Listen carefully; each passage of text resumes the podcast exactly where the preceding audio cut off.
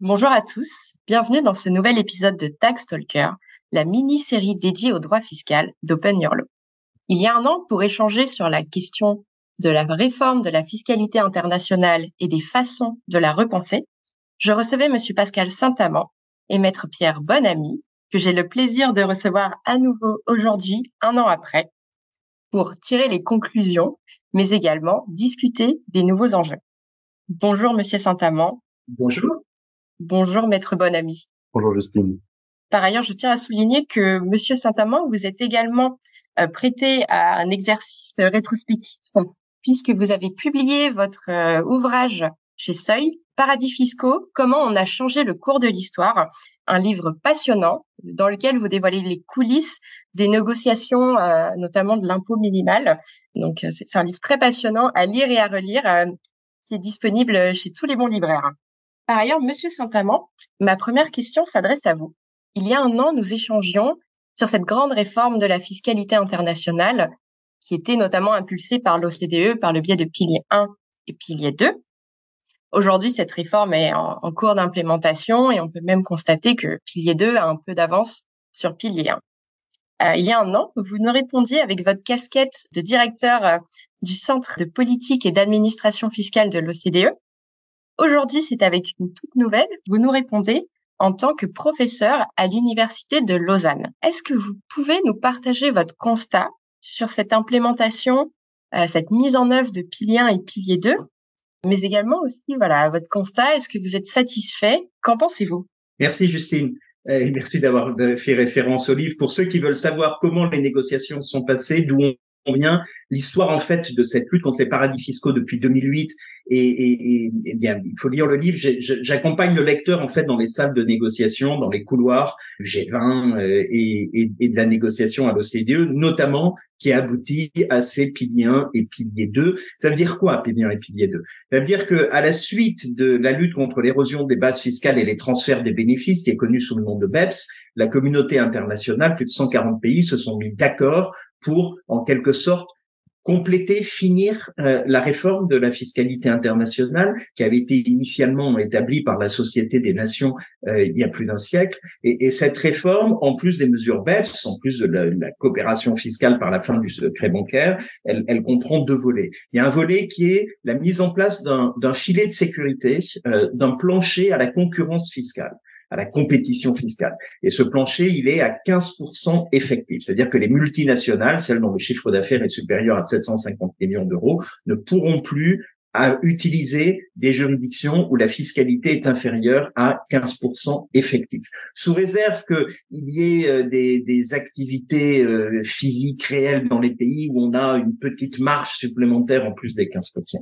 Euh, et puis, le, ça, c'est ce qu'on appelle le pilier 2. Puis le pilier 1, c'était une redistribution des cartes sur les, les, les profits des entreprises. On sort de la logique du principe de pleine concurrence qui veut que tout, tout est pricé selon les transactions et on a euh, un mouvement vers une approche un peu plus unitaire, en gros pour les mêmes multinationales au-dessus, euh, pour, en fait un, nombre plus réduit de multinationales, c'est celle dont le chiffre d'affaires est supérieur à 20 milliards d'euros et 10% de profitabilité. On regardera leur profit mondial et 25% de leur rente, c'est-à-dire ce qui est au-dessus de 10% de profitabilité, sera réalloué au pays de marché. Alors, on en est où aujourd'hui sur ces deux piliers? Le pilier 2, il est appliqué. On a une masse critique de pays, l'Union européenne, le Japon, la Corée, le Canada, le Royaume-Uni, euh, mais aussi des pays euh, émergents comme l'Indonésie et, de très nombreux autres qui, euh, qui sont en train d'appliquer, mais aussi des pays à faible fiscalité comme la Suisse, comme les Émirats arabes unis, comme la plupart des îles des, des Caraïbes, qui appliquent cet impôt minimum. Et ce qui est très intéressant, c'est que vous n'avez pas besoin d'avoir tous les pays qui appliquent pour qu'il y ait un impact. La Chine et les États-Unis n'ont pas appliqué, mais c'est pas grave, ça n'impacte pas le résultat parce que si vous avez une masse critique de pays où sont incorporées des multinationales, mais qui sont en même temps une masse critique de marché, eh bien, euh, les entreprises américaines seront taxées sur ce marché via ce qu'on appelle, pardon d'utiliser le terme anglais, j'ai pas le, le, terme en français, un under tax profit rule, c'est-à-dire que les pays de marché pourront prendre l'impôt si les États-Unis ou la Chine ne le prennent pas. Donc le pilier 2, pour répondre à votre question, il est appliqué, il a un impact dès le 1er janvier 2024. Le pilier 1, la négociation est toujours en cours. c'est une négociation extrêmement compliquée, d'autant plus compliquée que pour que le pilier fonctionne, il faut qu'il y ait une ratification par le Sénat américain d'un accord multilatéral. Et ça, c'est très très challenging. Deux tiers de sénateurs se mettant d'accord aux États-Unis, ça s'est pas vu depuis extrêmement longtemps. Pour autant, le pilier je pense, a dessiné l'architecture de la fiscalité internationale de demain et il adviendra d'une manière ou d'une autre. Peut-être pas exactement sous la forme qu'on avait en tête en termes d'instruments juridiques, mais il adviendra. Donc voilà, euh, un an après notre discussion, en ayant changé de casquette, ce que je peux vous dire, c'est que euh, le pilier 2, comme on l'avait dit, est appliqué et, et, ça change profondément la dynamique de la planification fiscale des entreprises. Et le pilier 1, il est là et il est là pour durer, même s'il n'est pas encore appliqué et risque de ne pas être appliqué immédiatement. Très bien, merci beaucoup pour votre réponse euh, très intéressante. Pierre, euh, il y a un an, nous échangions aussi sur vos clients. Vos clients, vous nous indiquiez que vos clients se mettaient en ordre de marche pour l'implémenter au sein des entreprises. Et aujourd'hui, un an après, qu'en est-il? Est-ce que vous pouvez nous partager votre constat? Est-ce que vos clients sont prêts? Et euh, est-ce qu'il y a des, points de friction, des blocages, des doutes qui sont rencontrés? Alors le constat, c'est que les clients se sont préparés, mais qu'ils ne sont pas forcément prêts. Ils se sont préparés dans le sens où ils ont euh, travaillé sur euh, l'impact que, euh, je parle notamment du pilier 2, hein, parce que c'est celui qui arrive le, plus vite, l'impact que le pilier 2 pouvait avoir pour eux. ils ont fait des, des études d'impact. Ensuite, ils ont regardé côté système comment est-ce qu'ils allaient faire fonctionner leur reporting pour pouvoir mesurer le pilier 2, faire les reportings nécessaires donc ça, c'est un travail qui a été fait. Après, ce travail-là, on a beau anticiper et être aussi euh, diligent que possible, quand le, la taxe, enfin la taxe, pardon, le système euh, est mis en place, il y a toujours des questions euh, qui sont forcément inédites et qu'on n'avait pas anticipées, qui vont se poser. Donc, il y a eu, pour répondre à un vrai travail de préparation qui a été fait, ce qu'il faut aussi avoir à l'esprit, c'est que dans les clients, alors je parle des groupes français qui sont dans le champ d'application de ce pilier 2. Donc, ça va être des groupes quand même essentiellement institutionnels. On a en réalité, euh, en tout cas dans mon portefeuille, très peu de clients pour qui le pilier 2 va avoir euh, un impact euh, fort et détrimental d'un point de vue fiscal. On, est sur des groupes qui ont des gestions fiscales quand même plutôt saines. Et, finalement, la, la, France fait partie de cette masse critique dont M. Saint-Amand parlait, je pense que Pilier 2 n'est pas fait pour les groupes du CAC 40 français, mais pour beaucoup d'autres euh, qui ont des pratiques euh, probablement bien plus agressives. Eh bien, merci beaucoup. Euh, je me permets, Pierre, de rebondir sur vos propos. En effet, vous conseillez vos clients au quotidien et d'ailleurs, vous intervenez dans cet épisode également avec une nouvelle casquette puisque vous êtes désormais avocat associé en droit fiscal au sein du cabinet Reinhardt Marville Thor, RMT pour les intimes. Et du coup, je me demandais, est-ce que vos clients vous ont sollicité sur Pilier 2, mais davantage au regard de la directive euh, qui est en train de, se dessiner au niveau de l'UE, euh, notamment sur le fait que cela s'appliquait également aux groupes euh, qui n'ont pas d'implantation à l'étranger, des groupes complètement franco-français, par exemple. Est-ce que du coup, vous avez été sollicité sur ces questions? Est-ce que vous avez eu des interrogations? Alors non, il n'y a, a, pas d'interrogation. Alors c'est vrai que cette directive, finalement, a été mise en place pour euh, euh, rendre compatible le dispositif pilier 2 euh, avec les grands principes communautaires. Le, constat est que les groupes qui sont dans le champ d'application de pilier 2 sont rarement des groupes purement domestiques et donc ne vont pas être. Enfin, je, ne connais pas de groupe, peut-être qu'il y en a qui existent, hein, mais qui, ne se soient souciés de pilier 2 que à partir du moment où la directive a été mise sur la table, parce qu'ils sont très gros, mais seulement en France. Je pense que c'est un, un schéma qui existe euh, qui existe qu'en théorie. Et encore une fois, le, le, but de la directive est de euh, s'assurer que on ne crée pas une, une distorsion euh, qui soit contraire au grand principe la liberté de circulation et des capitaux communautaires. Très bien, merci beaucoup Pierre pour cette précision. Monsieur Santamant, lors de notre précédent épisode, nous avions évoqué ensemble la question de la refonte de la fiscalité internationale, mais d'un point de vue très entreprise. Or, il y a quand même euh, la question des personnes physiques et ça, vous l'aviez évoqué euh, dans votre ouverture en tant qu'enjeu qui nécessite d'être adressé. Et donc aujourd'hui, c'est le moment parfait pour aborder de façon un peu plus approfondie ce sujet. Aujourd'hui, on est notamment dans l'ère post-Covid et euh, une décentralisation euh, des entreprises euh, qui se poursuit. Quel est le regard que vous portez sur cette évolution de la mobilité internationale des personnes physiques et qu'est-ce que quel est votre souhait? Quelles sont selon vous les choses à mettre en œuvre pour corriger les, éventuels problèmes ou frictions existants actuellement? Merci pour cette question d'ouverture, parce qu'effectivement, au-delà des deux piliers, euh, la, fiscalité a une vie, euh, et notamment la fiscalité des, personnes physiques. Je pense que dans les enjeux euh, auxquels les, administrations fiscales sont confrontées aujourd'hui, il y a celle de la mobilité du travail, mobilité globale du travail, notamment après le Covid. Alors, quelle est l'ampleur du problème? C'est difficile à mesurer. Lorsque vous parlez aux entreprises, vous avez deux retours différents. Certaines entreprises disent non, en fait, euh, c'est un sujet limité qui ne devrait pas nécessiter trop de ressources de la part des États en termes de développer des nouvelles règles. Vous avez d'autres entreprises qui disent non, non, c'est essentiel parce qu'il suffit qu'on ait un télétravailleur dans un pays pour se trouver avec un établissement stable. Et là, on a un, risque qui est très important.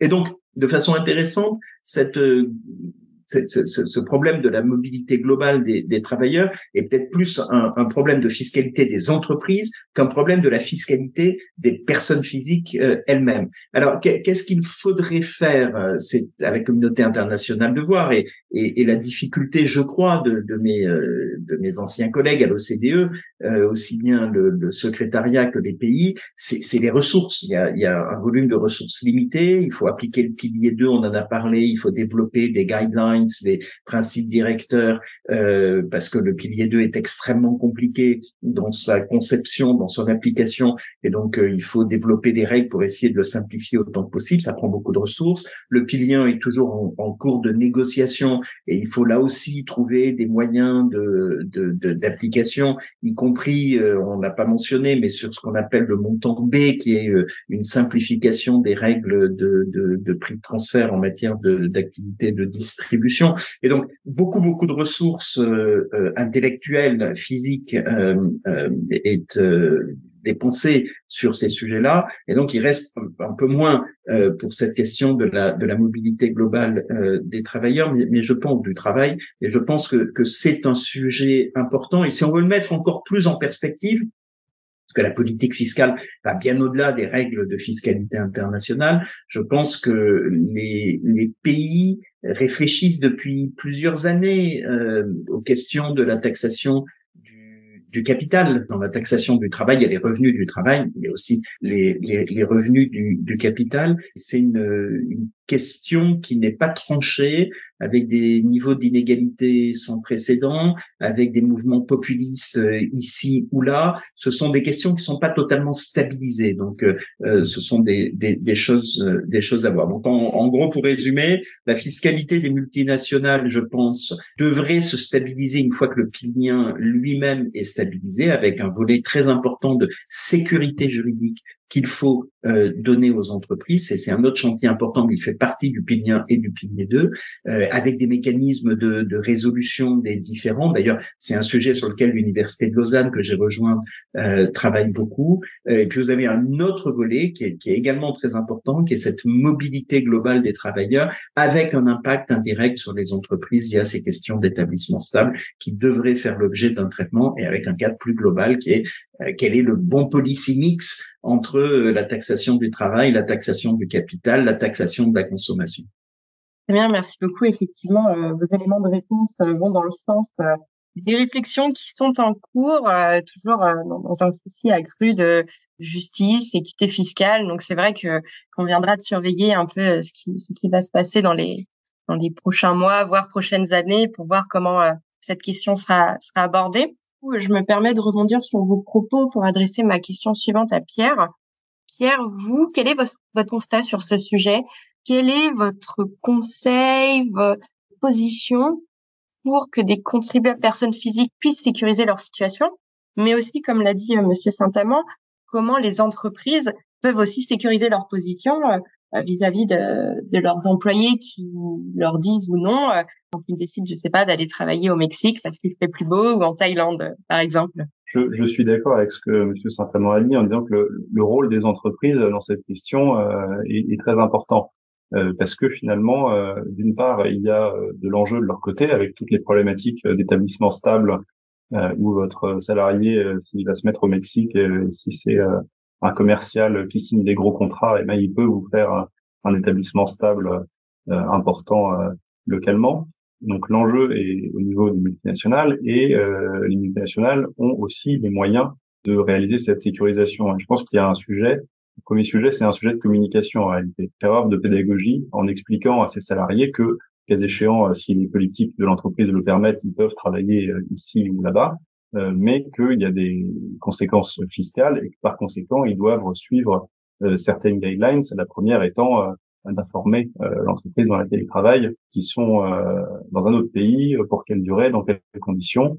C'est un exercice qui doit être fait à quatre mains avec le salarié concerné et euh, l'entreprise euh, par le biais de, de, son équipe euh, de son équipe fiscale. Et, et, je pense aussi que pour toutes les entreprises qui ont une culture basée sur l'agilité, donc je pense aux grosses startups et aux, boîtes de la tech qui sont assez pro modèle décentralisé, c'est aussi à elles, si elles veulent pousser l'avantage jusqu'au bout, de proposer à leurs salariés de sécuriser non pas seulement les sujets d'établissement stable, mais aussi, le cas échéant, euh, euh, leur situation euh, personnelle. Et d'ailleurs, c'est ce que les grands groupes font de manière un peu plus organisée quand elles font voyager leurs managers d'un pays à l'autre en disant bah voilà tu vas aller prendre la tête de telle filiale dans tel pays dans ces cas-là c'est généralement l'entreprise qui va faire l'interface avec les conseils fiscaux pour déterminer le nouveau régime fiscal l'impact de la sortie euh, de France euh, en matière de paiement d'exit tax euh, ou que sais-je, ou quand ils reviennent les impatriations. voilà. Là-dessus, je pense que la réponse se trouve quand même beaucoup du côté des entreprises. après, on, on, laisse de côté toute une frange de la population active qui sont des gens qui vont être plus des entrepreneurs ou des auto-entrepreneurs. Eux, faute de pouvoir s'appuyer sur une organisation forte, eh bien, doivent se documenter sur le sujet ou mieux encore faire appel à des conseils spécialisés. Très bien, merci beaucoup euh, Pierre pour euh, vos éléments de réponse. Euh, ma prochaine question est pour vous, Monsieur Saint-Amand. Dans l'épisode que nous avions enregistré il y a un an et dans lequel vous nous disiez part des sujets qui, selon vous, sont des enjeux et méritent d'être adressés au niveau fiscal, il y avait le, sujet de l'environnement. Pour vous, la, fiscalité devait jouer un rôle dans la cause environnementale et notamment sur la taxation du carbone. Est-ce que vous pouvez nous en dire plus? Non, absolument. Quand on regarde les enjeux euh, fiscaux des dix prochaines années au niveau global, il est impossible de ne pas penser à la question du changement climatique. Et dans la question du changement climatique, vous avez la neutralité carbone. Donc le changement climatique est lié aux émissions de carbone. Si on regarde les émissions de carbone et leur régime fiscal ou tarifaire, hein, on parle en français de tarification du carbone, on constate que, grosso modo, euh, la moitié des émissions de carbone dans le monde aujourd'hui ne font l'objet d'aucun prix, d'aucune tarification, et euh, l'autre moitié, en moyenne, est taxée à 4 euros, 5 euros la tonne, euh, ce qui est extrêmement faible. Il n'y a pas vraiment de consensus d'économisme, mais à moins de 100 ou 150 euros la tonne, on, ne, on, ne, on ne met pas le bon prix, la bonne tarification sur le carbone. C'est quoi la bonne tarification? C'est une tarification qui, qui est telle que euh, euh, dans les prix relatifs, eh bien, l'impact négatif sur le climat est pris en compte. Donc, euh, si les émissions de carbone sont correctement tarifées, alors l'impact négatif sur le climat est reflété dans le prix, et donc les consommateurs vont se diriger ou les investisseurs vont se diriger vers les produits ou les investissements qui génèrent le moins de carbone, parce que ceux qui sont carbonés auront un prix plus élevé. C'est ça l'enjeu. Et même si euh, tout le monde est d'accord pour dire qu'il faudrait qu'il y ait un prix du carbone, la communauté internationale et les pays pris séparément n'y arrivent pas. Ils n'y arrivent pas parce qu'il n'y a rien de moins populaire, de plus impopulaire que euh, la taxation du carbone. On l'a vu en France avec euh, le mouvement des Gilets jaunes, mais, mais c'est pas limité à la France. Dans les pays en voie de développement, vous avez des pays, des gouvernements qui se font virer littéralement euh, à cause de tentatives pour mettre un prix sur le carbone, et c'est un problème global. Donc, on a là une sorte d'évidence, il faut mettre un prix sur le carbone, et on a une autre évidence qui est les gouvernements n'y Donc, que faire? Ben, C'est un peu ça la question qui est posée à la communauté internationale. Les pays bougent de façon euh, non coordonnée. L'Union européenne essaye via un mécanisme d'ajustement aux frontières et, un mécanisme de marché. Le Parlement vient d'adopter, c'est en trilogue et euh, il y a de fortes chances que ce CBAM, hein, Carbon Border Adjustment Mechanism, d'ajustement carbone aux frontières, euh, puisse être mis en place, ce qui va soulever des questions commerciales, de tensions commerciales avec les États-Unis, avec les pays qui exportent vers l'Europe euh, des biens qui sont dans le champ d'application comme euh, l'acier, l'aluminium, l'électricité, les, euh, les engrais, euh, le ciment, qui sont à forte intensité de, de, de carbone. Puis vous avez d'autres pays qui prennent d'autres voies, comme les États-Unis, avec euh, l'acte de réduction de l'inflation, Inflation Reduction Act, euh, qui prévoit lui euh, quasiment 500 milliards de dollars sur 10 ans pour financer via des crédits d'impôt la transition énergétique. Donc on est sur une approche de carotte plutôt qu'une sur une approche de bâton. Et donc on voit que on, on a ces questions essentielles qui, de façon intéressante, sont un peu orphelines euh, en termes d'organisation internationale pour les traités. On n'a pas aujourd'hui euh, une organisation internationale qui prendrait vraiment le lead pour euh, faciliter la, la, négociation. Il y a l'OMC sur les volets commerciaux, il y a l'OCDE qui a mis en place, sous la houlette de son secrétaire général Mathias Corman, un cadre, un forum inclusif sur euh, les atténuations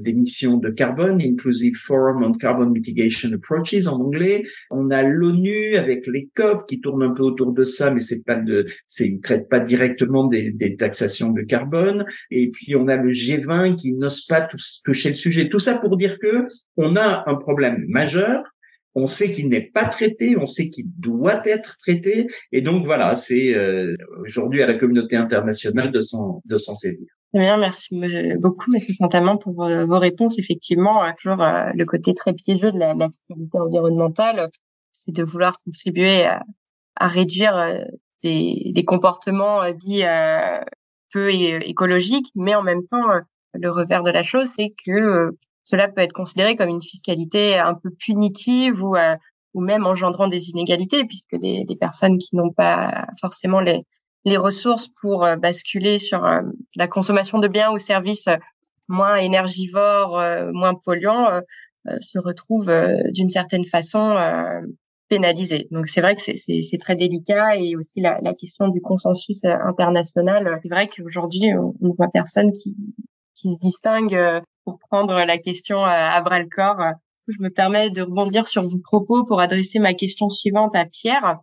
Euh, Pierre, vous, quel est votre point de vue sur la taxation du carbone? Est-ce que vous partagez ce que ce qui a été dit précédemment par euh, Monsieur Saint-Amand? Et concernant vos clients, est-ce que la, la fiscalité environnementale, c'est quelque chose qui, qui les préoccupe? On, voit euh, depuis quelques années l'émergence de sujets ou de politiques RSE, de responsabilité sociétale des entreprises dans de grands groupes, même à échelle plus modeste. Est-ce que c'est une préoccupation ou est-ce que c'est une crainte? Alors, pour, pour répondre euh, au premier volet de la question, euh, euh, mon avis sur la taxation du carbone, moi je trouve que c'est vraiment une, une, réponse très adaptée d'un point de vue économique, parce qu'on a en économie le, le concept de l'externalité négative, c'est-à-dire que moi je suis dans mon honneur climatisé et donc tout va bien pour moi, mais avec l'émission de carbone que ça entraîne, ça crée des euh, des effets néfastes pour euh, bah, finalement euh, tout le monde. Et finalement, ce concept de taxation du carbone vient mettre un, un prix sur l'externalité négative pour faire en sorte que bah, finalement mon, le confort que j'ai dans mon honneur climatisé soit contrebalancé par le coût que ça peut avoir. Je précise au passage que je me déplace exclusivement en vélo, hein, c'est juste une image. Sur, sur le plan des principes, c'est quelque chose, et je pense que tous les économistes s'accordent à le dire, qui tombe sous le sens. Après, il y a euh, la faisabilité euh, politique, hein, et je pense qu'on y reviendra. Euh, mais de, vendre ça que ce soit aux pays développés comme les États-Unis ou aux pays en voie de développement, les uns sont habitués et les autres trouvent que il est injuste que les premiers en aient bénéficié pendant des décennies et que au moment où ils commencent à bénéficier de tout ça, on le, on, le leur enlève en quelque sorte. Ensuite, si on quitte la, vision macro pour aller vers celle qui préoccupe plus les clients, il y a un peu deux, deux manières de voir la chose qui ont été évoquées.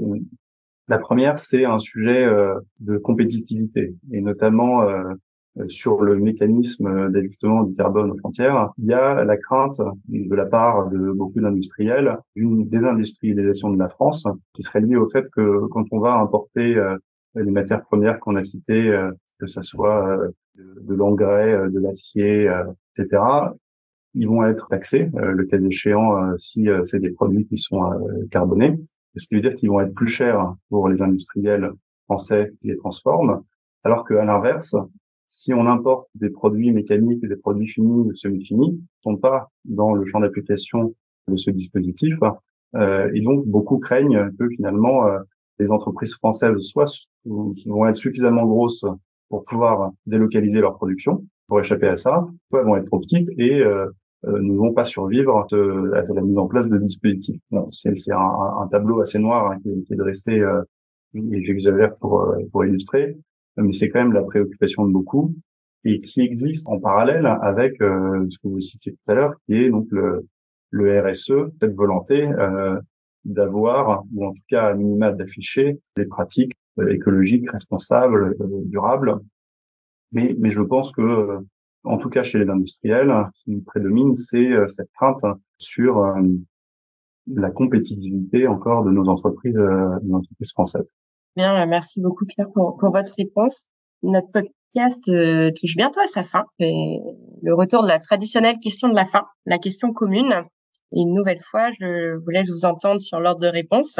Nous avons pu le voir avec les piliers 1 et 2 qu'il y a des, des locomotives, si je puis dire, pour mettre en œuvre euh, des réformes assez profondes. Là, au cas d'espèce, c'était les États-Unis et l'Union européenne euh, pour les deux piliers. Pas tenter d'en citer une troisième euh, qui a certes moins de poids politique, mais un poids démographique assez important. Il s'agit des pays en voie de développement. Et donc, pour avoir un impact matériel sur les enjeux climatiques, il faut qu'on ait une action fiscale qui rassemble tout le monde, qui suscite une adhésion. Et donc, du coup, euh, forcément, cela implique une action de, de, ces, de ces, trois locomotives. Est-ce que pour vous, le fait de mettre en œuvre des réformes très importantes fiscales pour l'équité, la justice, la répartition de, de l'impôt, mais aussi même sur des questions plus environnementales, est-ce que c'est possible de rallier euh, les pays en voie de développement euh, à la traditionnelle table de négociation où on a les États-Unis et l'Union européenne? Est-ce que c'est possible, probable et comment on fait? Peut-être donner un, premier jet. C'est une question extrêmement importante, euh, en sachant que voilà, on parle du Sud global. Il n'y a pas vraiment un Sud global, mais mais mais comment le Sud global se, joint à la conversation ou dirige la conversation? Peut-être deux, trois éléments de réflexion.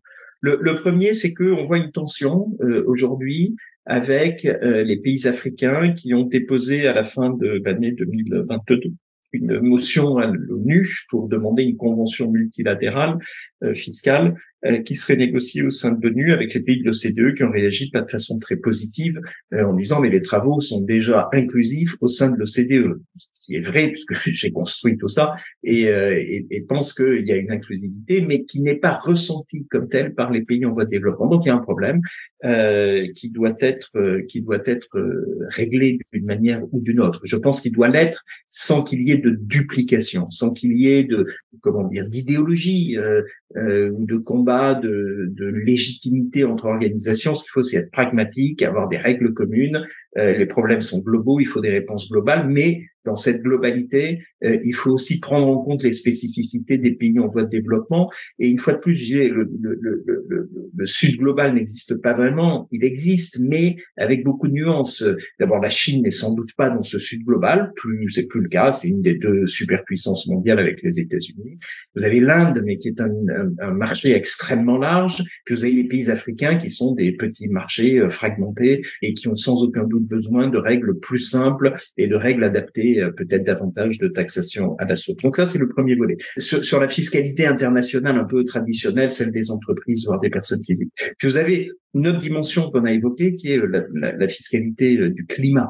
Et dans la fiscalité du climat, où les discussions plus globales, la fiscalité n'étant qu'un élément sur le changement climatique, vous avez aussi euh, tout ce qui va être financement de la transition énergétique du Sud. Euh, Nicolas Stern a sorti un rapport qui identifie les besoins de 2500 milliards de dollars annuels pour assurer la transition énergétique dans les pays du Sud.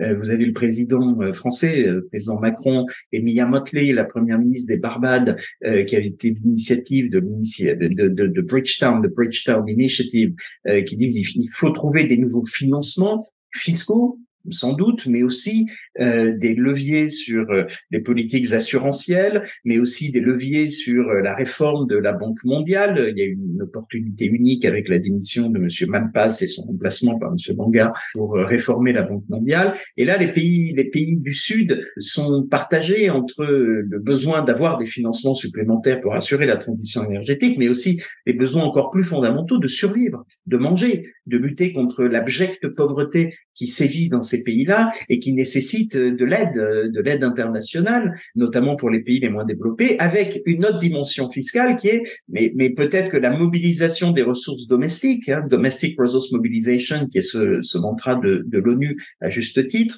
euh, peut aussi être un moyen de trouver les financements euh, pour lutter à la fois contre la pauvreté, enclencher une dynamique positive de construction des États et enfin de pouvoir euh, lutter contre le changement climatique qui est un problème global. Donc on voit une, une situation complexe avec euh, de nombreux acteurs, le plus important étant d'être pragmatique et de faire travailler ces acteurs ensemble en reconnaissant les, les objectifs communs, mais aussi les diversités de situations. C'est difficile de, de passer après une réponse pareille. Je, reviens à ce que vous disiez euh, tout à l'heure, M. Saint-Amand, c'est-à-dire il y a un manque une organisation qui serait euh, le project manager entre guillemets de ce changement-là et qui serait euh, l'agrégateur euh, de toutes les initiatives et de toutes les organisations qui s'intéressent et qui se préoccupent euh, du sujet. Ma, ma, ma, vision est trop est trop courte pour savoir si c'est si c'est faisable et dans quel délai. Après, voilà, je pense qu'il faut que vous faut que vous repreniez du service hein, et que vous passiez sur l'aspect environnemental non, non, mais plus sérieusement, euh, voilà, il, y a, il, y a une, il faut une initiative forte euh, et, je ne sais pas d'où elle viendra. Très bien, merci beaucoup. Euh, c'était pour vos réponses très intéressantes qui, une nouvelle fois, nous permettent de conclure cet épisode de façon prospective et qui sait avec à la clé potentiellement un, épisode l'année prochaine.